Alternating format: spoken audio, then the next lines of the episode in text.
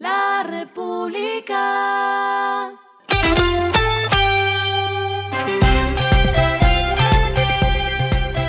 Al final de la jornada, esto es lo que debes saber sobre el comportamiento de los negocios, las finanzas y la economía. Las movidas de hoy fueron.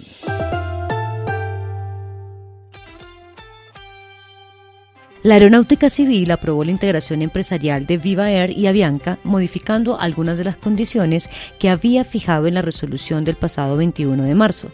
Una de las modificaciones está relacionada con los slots del aeropuerto El Dorado de Bogotá, la mayor discusión en este trámite. La autoridad aérea precisó que la devolución de las franjas horarias de salida y llegada se ajustarán de tal manera que permita la utilización más eficiente de la infraestructura del aeropuerto y al tiempo garantice las condiciones de competencia y posibilite la permanencia de Viva Air. Viva y Avianca tendrán cinco días calendario para comunicar del país a los usuarios y a la autoridad aeronáutica su decisión final de implementar o no la integración.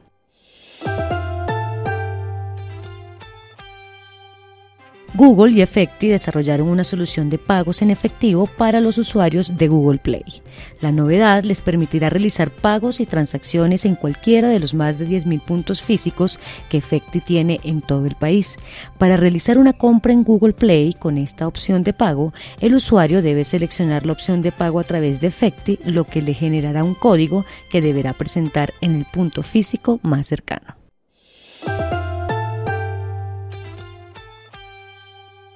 El Tribunal Superior de Bogotá negó la recusación interpuesta por el Grupo Sura y el Grupo Argos en contra de la Superintendencia de Sociedades, empresas que consideran que unas declaraciones del superintendente Billy Escobar pueden perjudicar el proceso que actualmente lidera la Delegatura para Procedimientos Mercantiles. El magistrado Juan Pablo Suárez consideró que las manifestaciones no pueden ser consideradas conceptos, entendimientos, ideas, opiniones y juicios en la medida en que no fueron expuestas de manera categórica, sino hipotética. Lo que está pasando con su dinero.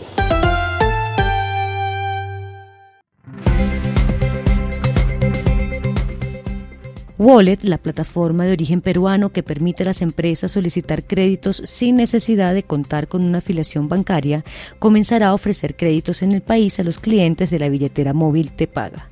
Los montos que brinda la plataforma en estos primeros créditos aprobados van desde 500 mil pesos a 3 millones de pesos. Según la compañía, la mayoría de ellos pretenden ser destinados a tiendas de barrio para surtir sus negocios, comprar insumos, materiales para incrementar las ventas y capital de trabajo.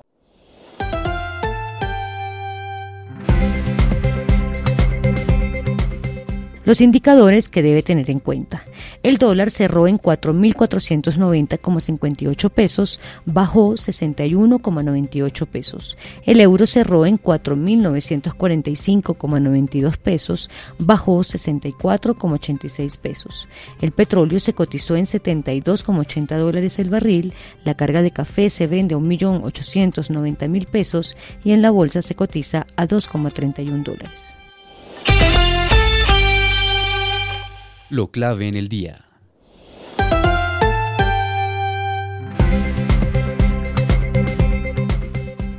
Ante el déficit de entre 28 y 32 billones de pesos que presenta el Fondo de Estabilización de Precios de los Combustibles y los anuncios desde el Ministerio de Finanzas que indican que el precio del galón de gasolina seguirá subiendo y llegará a 16 mil pesos en noviembre, el Ministerio de Minas y Energía está evaluando tres variables para cambiar la fórmula del cálculo de ese precio. Uno de ellos es tener mecanismos de estabilización diferenciales, otro es tener mayores controles a los combustibles distribuidos con beneficios tributarios en zona de frontera y el tercero es hacer revisiones regulatorias.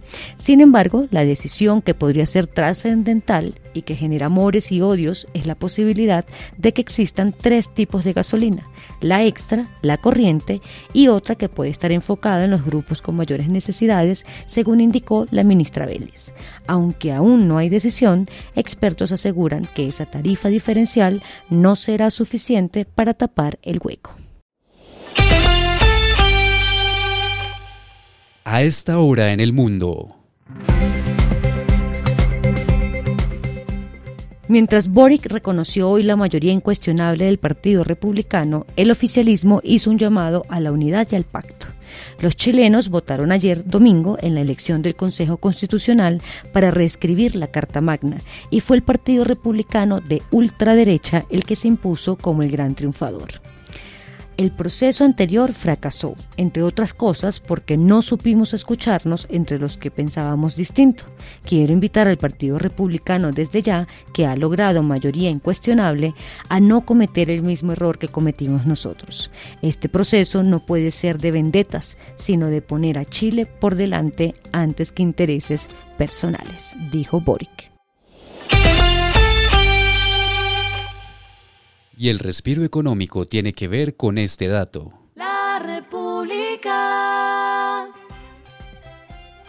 La casa Sotheby's subastará parte de la colección privada del astro del rock Freddie Mercury.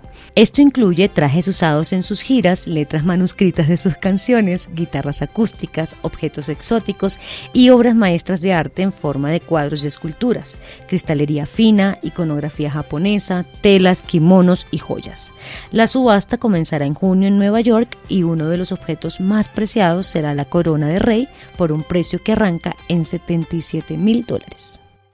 República.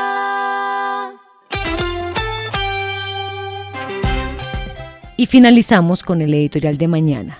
Precios distintos para la gasolina, juego peligroso. En Colombia se reza echa la norma, echa la trampa, lo que aplica a la idea del Ministerio de Minas de poner precios diferenciales a la gasolina para no dispersar los subsidios.